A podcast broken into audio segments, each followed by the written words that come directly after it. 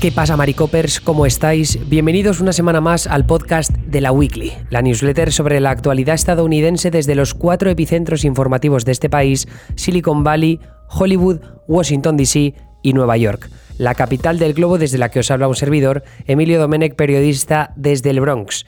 Y al otro lado del continente, como siempre, está mi amiga y compañera Anita Pereira, ¿Cómo te encuentras, Anita? ¿Qué, hemos hecho esta semana? ¿De qué hemos hablado en el Maricofi del, del lunes para suscriptores premium de esta newsletter? Hola, Emilio. Bueno, muy, muy buen día, Maricopers. Em, este lunes estuvimos hablando de... Estuvo variadito porque, bueno, por un lado, eh, Víctor estuvo hablando de eh, la derrota demócrata que hubo en, en, la carrera del Distrito 6 de Texas. Que parece súper concreto, pero, pero en realidad mola porque es una de estas carreras especiales que, Claro, normalmente estas elecciones se hacen cada noviembre, ¿no? Eh, o cada dos años en noviembre. Pero esta, como ha sido en medio de la administración de Biden, por eso es más curioso. Sí, muy fuera de, temporada, ¿no? Sí, exacto. bueno, y por otro lado, yo estuve hablando un poco de la caída que hay, que, que la pandemia produjo en las matriculaciones universitarias y la gran preocupación que hay en el sector académico por esta baja en la matriculación y lo que puede representar a futuro. Y en mi caso estuve hablando sobre los problemas que está teniendo Liz Cheney, que además se han agravado en los últimos días desde que yo hablé de ello el pasado lunes, que, es que eh, ella está en el puesto 3 de los líderes republicanos en la Cámara de Representantes, pero como es muy anti-Trump, ella votó a favor del impeachment y ha dicho en varias ocasiones en los últimos meses y especialmente en la última semana que está en contra de todos aquellos que esparzan la gran mentira, esta idea de que Biden no es un presidente legítimo y que no ganó las elecciones del pasado noviembre, pues se ha puesto en contra de ellos y evidentemente eso significa que se pone en contra de una mayoría de su partido ahora mismo. Así que esos son los tres temas de los que hablamos en el pasado Maricofi, que para los que no lo sepáis, lo tenéis ahora mismo disponible en iBox. Si nos escucháis desde iBox, con, podéis haceros fans, eh, que son 2,99 euros al mes. Y si no, también podéis hacerlo a través de la Weekly, que en este caso son 5 eh, euros al mes, pero os da acceso a la comunidad de Discord y aparte no solo a la versión podcast del podcast premium del Maricoffee o del Maricóctel que sale los viernes, sino también a la newsletter que os llega directamente al email. Pero hoy de lo que vamos a hablar es del repunte tan tremendo de violencia que se ha producido en Estados Unidos en el último año y unos meses. Es decir, desde que empezó el confinamiento con motivo de la pandemia de COVID-19, hemos visto un aumento significativo de los crímenes violentos, no solo de los crímenes violentos, ojo, sino, bueno, sino específicamente dentro de los crímenes violentos de los homicidios. Eh, yo había leído antes un 33%, un aumento del 33% de los homicidios eh, a nivel nacional en el último año, aunque también es verdad que los últimos datos de 2021 van cambiando eh, conforme tenemos más información por parte de agencias federales como el FBI. Pero, eh, Anita, tú has estado mirando, explorando algunos de los detalles de las ciudades eh, más conflictivas, ¿no? Que a veces se suele producir, y ahora lo veremos en algunas de las que vas a mencionar, que son urbes con una población afroamericana bastante grande, pero también es cierto que, al final las zonas más conflictivas donde están las, bandas callejeras, por ejemplo, también es en las ciudades, que es donde la presencia de las minorías como la latina o como la afroamericana también es más grande. Sí, en las urbes, em, digamos, lo que es el centro, la ciudad, siempre hay como una tendencia a un mayor índice de violencia y por lo tanto un mayor índice de este tipo de, de crímenes. Pero algo que me resultó muy interesante y preocupante también es que no solamente es una tendencia de las ciudades, y bueno, es un poco lo que, lo que analizamos en la newsletter. Eh, hay varios casos puntuales, algunas ciudades más grandes, otras más chicas, pero por ejemplo, el caso de Atlanta, que hace un mes y algo fue noticia porque hubo un, tiroteo masivo en estos tres salones ah, de, spa. Bueno, mm. hubieron ocho víctimas mortales, de hecho, seis de ellas eran mujeres de ascendencia asiática. Entonces, bueno, hubieron un montón de titulares referidos a si era un crimen relacionado con, eh, bueno, discriminación racial y demás, pero en realidad es una tendencia bastante fuerte en, en la ciudad en general porque la policía lleva investigados eh, al menos 30 homicidios, que es un aumento del 60% con respecto a esta misma franja de tiempo el año pasado. Entonces, tiene como un marco un poco más grande que el, hecho puntual de ese tiroteo que fue el que se dio a conocer. Y situaciones así están aconteciendo en, en varias localidades. Por ejemplo, en Washington, D.C., Em, los datos de la policía dicen que en el 2021 hay un aumento del 43% de la tasa de homicidios respecto del mismo periodo del año pasado. Entonces, es como, como una brecha muy grande entre, entre los datos registrados el año pasado y los datos registrados en este, que también pueden haberse visto afectados por el tema de quizás los confinamientos estaban un poco más severos em, el año pasado y eso hacía que menos gente estuviera en la calle. Bueno, ya vamos a hablar un poco de, cuáles son las, causas que puede tener este aumento tan excesivo de, violencia, pero los números son bastante preocupantes. Y además es que viene todo de una tendencia que era positiva, porque desde los años 90, que habíamos visto un descenso muy pronunciado eh, con, el cambio de siglo de los crímenes violentos a lo largo y ancho del país, después de, lo que había sido una época bastante convulsa, y, y ahora de repente tienes este repunte tan bestia que todavía no, no, estamos viendo las cifras que vimos en esa, en esa década, pero es que aún así los datos que compartías de lugares como Kansas City en Missouri o como Oakland en California, que es una ciudad también con un historial violento muy importante, pero es que es gravísimo. Sí, de hecho, bueno, en, los artículos de, medios locales que por ahí recogen testimonios de policías y demás, se nota como esta preocupación de que de alguna forma se esté volviendo a, a esta época tan oscura en los 90 donde había un índice de, criminalidad y de homicidios tan altos, que es por ahí el tipo de, crimen que más eh, hace saltar todas las alarmas de la policía. Y claro, porque es como, por ejemplo, lo que vos decías en, Oakland, en California, eh, este año han tenido una cantidad de, víctimas por homicidio que equivale a un asesinato cada tres días, lo cual es como un montón.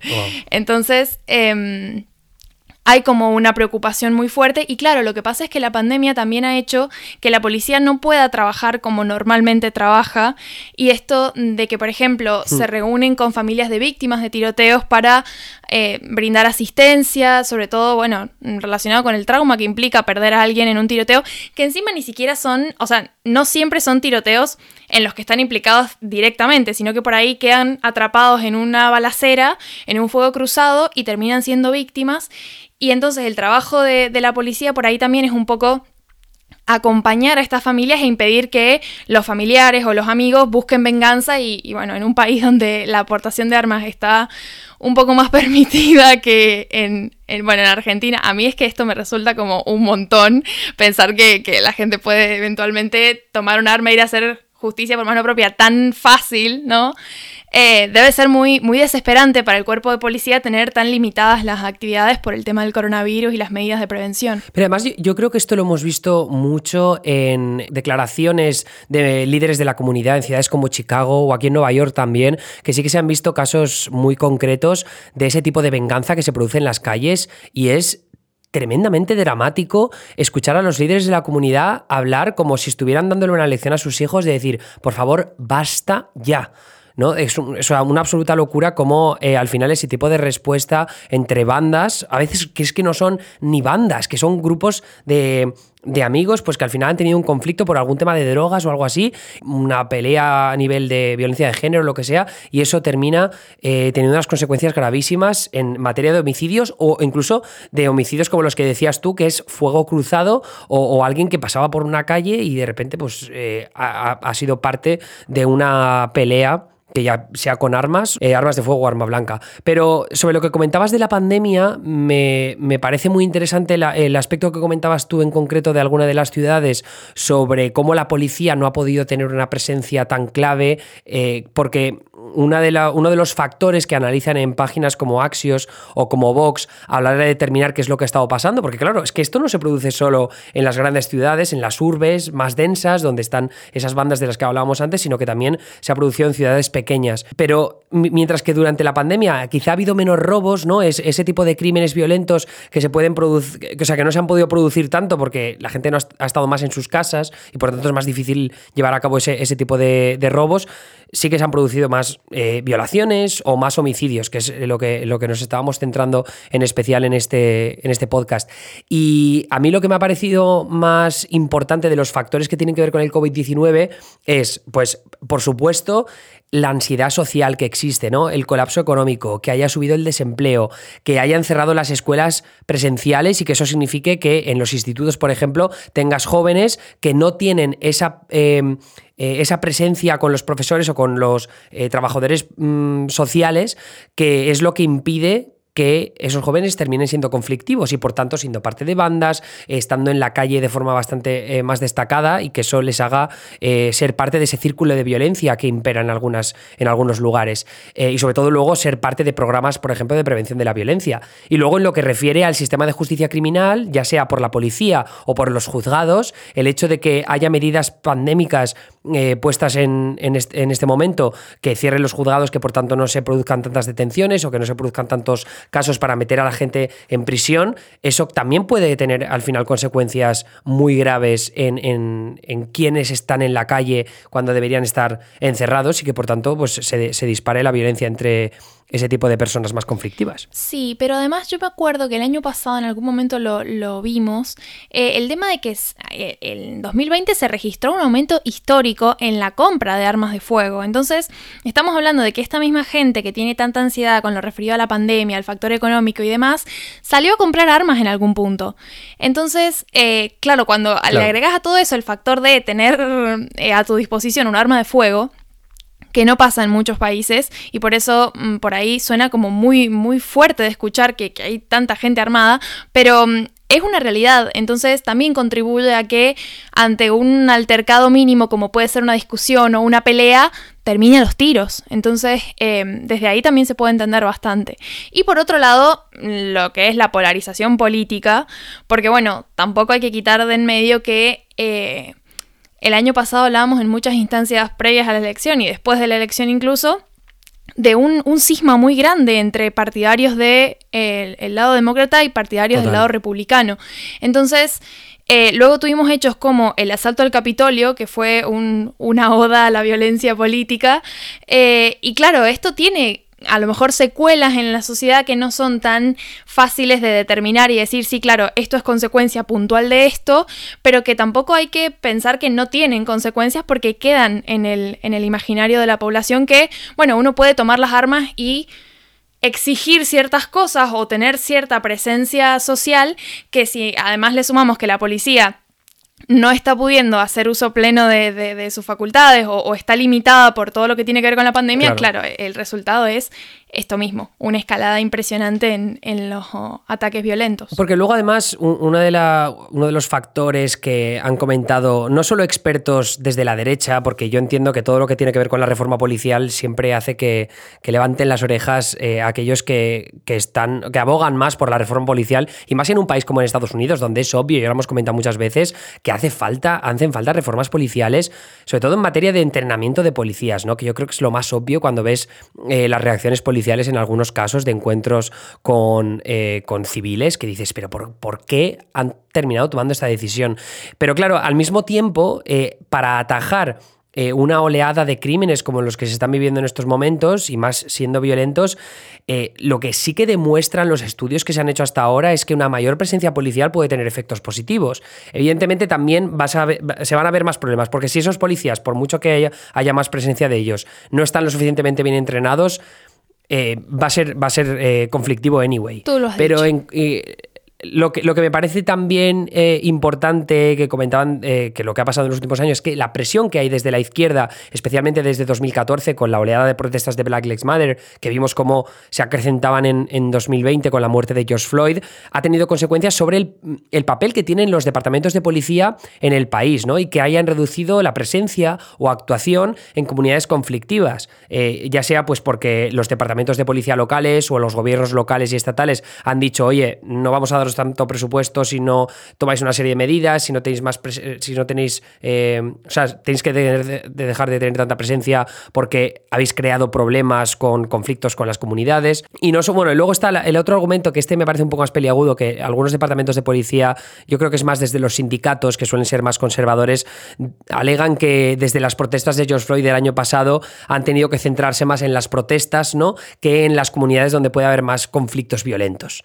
Entonces es como nos estamos quitando el, marrón de encima diciendo que el problema lo está produciendo la izquierda con las protestas. Pero bueno, en cualquier caso, eh, no solo es ese factor, sino aparte también la falta de confianza que hay dentro de las comunidades hacia la policía y que eso también puede tener, por supuesto, consecuencias sobre la violencia. Y ojo, también en esto del factor político, eh, influye mucho, por ejemplo, hemos estado cubriendo en distintas entregas y, aportes de, de esta misma newsletter las iniciativas republicanas, y digo republicanas porque vienen o en, específico de este partido político, que tienen que ver con ampliar el acceso de la población a las armas y todo la, el, amor a la segunda enmienda y demás.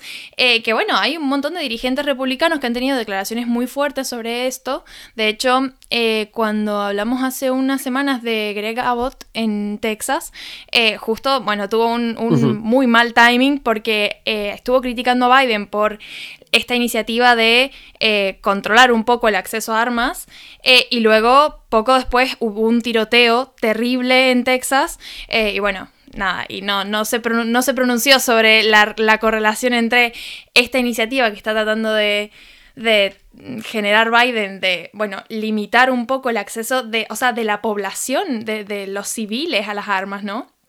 Eh, y dejar que en todo caso sea la policía la que haga el trabajo. Pero todas estas iniciativas que, bueno, tienen que ver con aprobar legislación en los estados que, permita ese acceso un poco menos restrictivo a las armas y esta idea de que, bueno, la, la gente se tiene que defender eh, es la persona en su casa la que tiene que tener el arma y defenderse, también contribuye a que la violencia en la calle sea mucho menos posible de manejar por la policía. Y que para decir que, se habla siempre de la mayor presencia policial como si fuera un argumento conservador, pero hay ciudades eh, gobernadas por demócratas que sí que han tomado decisiones que abogan por ese aumento de la presencia policial, eh, quizá con recontratar de nuevo, eso valga la redundancia, a todo el departamento de policía, deshacerse de todos los que hay y volver a hacer una nueva como estrategia de, contratación, pero que ha tenido consecuencias positivas en la criminalidad. Había un ejemplo en Nueva Jersey, no recuerdo qué ciudad era en concreto, pero que habían visto una reducción de, la, de los crímenes rotunda por, por haber puesto eh, más policías. Y además es un ejemplo que se sacó bastante a colación con motivo de las protestas de, George Floyd.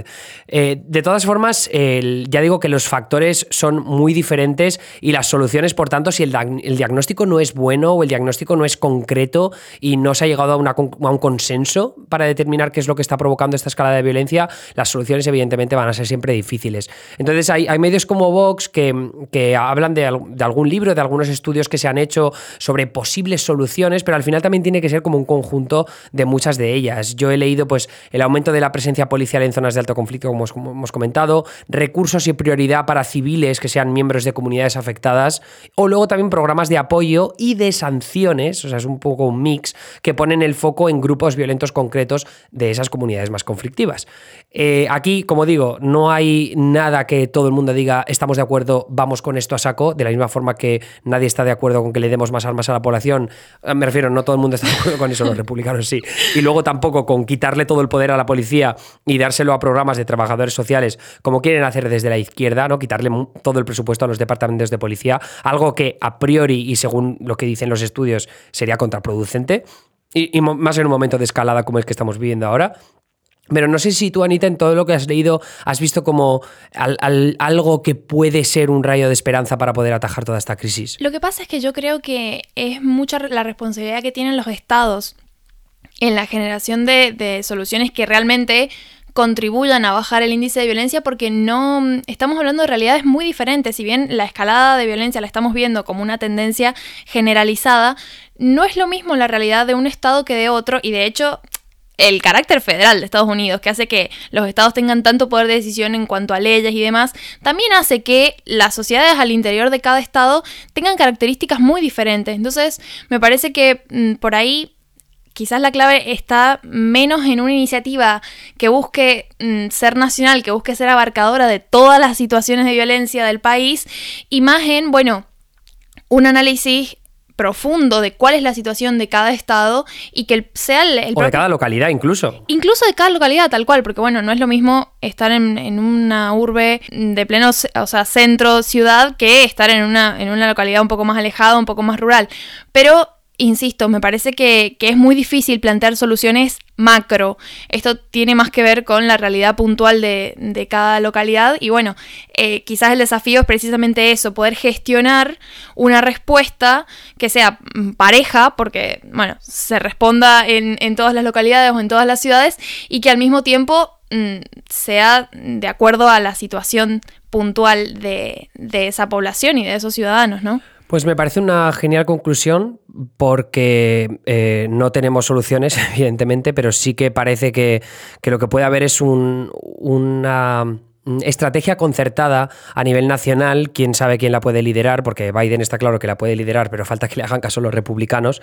Pero eh, viendo la escala de violencia, lo que yo espero es que no, lo, no se use como arma política, que es probablemente lo que va a poder pasar, sobre todo conforme se recupera la normalidad y los casos de violencia policial lo que terminan creando son más protestas que creen más violencia y más malestar y esa división ideológica, esa polarización de la que hablabas tú antes, Anita, que lo único que puede conseguir es que no se intenten buscar soluciones. O sea, que es un, aspecto muy difícil, pero aquí es la importancia que decías tú de los gobiernos estatales y locales que tienen que buscar un poco de liderazgo para ponerse de acuerdo si no lo pueden hacer a través de los líderes eh, nacionales. Sabes que mm, había un en los testimonios de la policía de Nueva York, creo que era, cuando estuve leyendo para, armar un poco lo de hoy, em, uno de los policías decía que lo que más le preocupaba tenía que ver con la normalización de la violencia, que creo que es como algo muy importante tener en cuenta porque claro, si a la larga esta situación se mantiene y no hay una respuesta contundente para contrarrestar estos altos índices de violencia, a la larga la sociedad se acostumbra a que, bueno, esta es la, nueva realidad, ¿no? Y, y eso sí es perjudicial para en un futuro poder plantear una reforma, sea de la policía, sea de, em, no sé, los grupos que trabajan con la asistencia social de, por ejemplo, eh, la gente que está en, contextos violentos. Digamos, la iniciativa que sea, pero si ya en, la, en, el, en el imaginario de la sociedad está esta idea de que la violencia es la norma, es muy difícil eh, ir para atrás, ¿no? Y más de un año del que salimos, ¿no? Eh, no solo por la pandemia y por lo que ha, provocado a nivel de, lo que decíamos antes de la ansiedad social, sino también por las protestas del año pasado o del asalto al Capitolio, ¿no? Que al final parece que, bueno, es lo mismo de siempre. Luego los tiroteos masivos o lo que pasa en los colegios, ¿no? En fin, eh, un tema como siempre complicado en este país eh, tan fascinante a tantos niveles distintos, pero, pero, pero, pero vamos a cambiar de tercio y a pasar temas un poco más alegres. Estuve el viernes pasado Anita en una fiesta oh de argentinos, pero eh, no me acuerdo de mucho. Entonces no, te sabía, no te decir si llegué a probar los insultos argentinos. me, acabo, de acordar, me acabo de acordar ahora que tengo pendiente preguntarlo, ¿vale? Por si, por si llegué a tantear algo, pero me lo voy a pensar para la semana que viene. Así voy a, voy a hacer entrevistas a modo periodístico para resolver las lagunas que tengo de esa jornada del viernes pasado y ya te comentaré. Pero mientras tanto, necesito que me enseñes otro insulto argentino para ir acumulando en la lista. No puede ser. Te juro que pensé que ibas a decir algo así como me salió mal o no, no, directamente no hay registro, borraste cassette. qué mal, qué día de luto para este podcast y para esta clase. Bueno, em, el insulto de, hoy, de esta semana, es puntualmente para, viste el típico eh, chabón muy fan de su novia y muy fan de hacer lo que sea que su novia le pida o le diga. Calzonazos. Wait, what? calzonazos, sí, sí. Es, ah, ese calzonazos que eso es como que eres siempre te adscribes a todo lo que dice la, jefa, la parienta, que este es un concepto que no, no sabía que era muy de señoro, pero me enteré hace relativamente poco. Increíble, bueno, esa palabra no la conocía, qué bien que pregunté. Bueno, en Argentina es pollerudo, pollerudo, de pollera. Ah, ok, ok. ¿Y por qué? ¿Sabes lo que es la pollera? La, pollera es donde la gallina pone los huevos. ¡No! ¿Ah? ¿Qué es la pollera? no, pollera, sinónimo de falda. De... Ah, vale, vale, vale, vale, vale, ok, ok. A ver, calzonazos, nosotros nos referimos, yo entiendo que es a los calzones, los calzoncillos, vaya. No sé exactamente por qué, la verdad. ¿Calzones? Ah, no, pero espera, espera. No, calzones también puede ser lo que va debajo de la falda, ahora que lo pienso, ¿sabes? Como en las películas de, de siglos previos, ¿sabes? Ah, ok. Sí, sí, igual sí, es eso, Igual es el mismo concepto, pero con nuestra palabra. Ok, ok. Bueno, entonces viene como más o menos del mismo. Claro, claro. Bueno, pollera acá es sinónimo de falda, entonces pollerudo es como. Vale, pues, oye, me, gusta bastante, pollerudo. La verdad es que tengo ahora muchos amigos a los que les voy a escribir directamente diciendo esta palabra porque tengo muchos amigos pollerudos. Por eso sigo soltero, ¿sabes? Porque no me quiero convertir en uno de ellos, no me quiero pasar al lado oscuro. Me parece muy bien, porque encima te imaginas toda la gente que nos escucha y que también aprendió esta palabra, te lo va a decir eventualmente, así que... No, no va a pasar porque yo no voy a ser un pollerudo, ni, ni un calzonazos tampoco. Una, una cosa que, que- que conste que ahora mismo voy a buscar calzonazos en el diccionario en la- para ver la etimología de dónde viene, de dónde viene la palabra.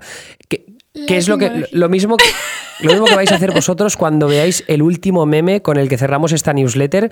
Porque mm, ya veréis, ya veréis, ya veréis. Sí. No voy a desvelar nada, pero eh, vaya, id directamente al último meme a ver qué pensáis. A ver si caen como yo. Exacto.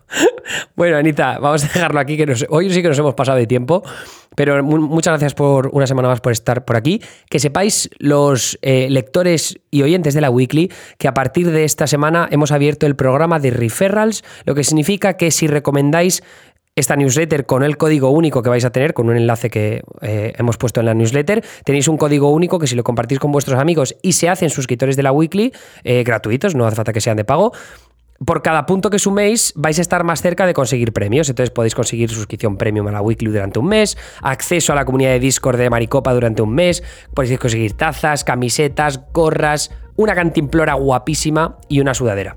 En fin, eh, echadle un vistazo, que nos hace mucha ilusión presentarlo. Y eso es todo, Varita. Nos vemos, nos escuchamos, mejor dicho, el miércoles que viene. Así es, hasta la weekly que viene.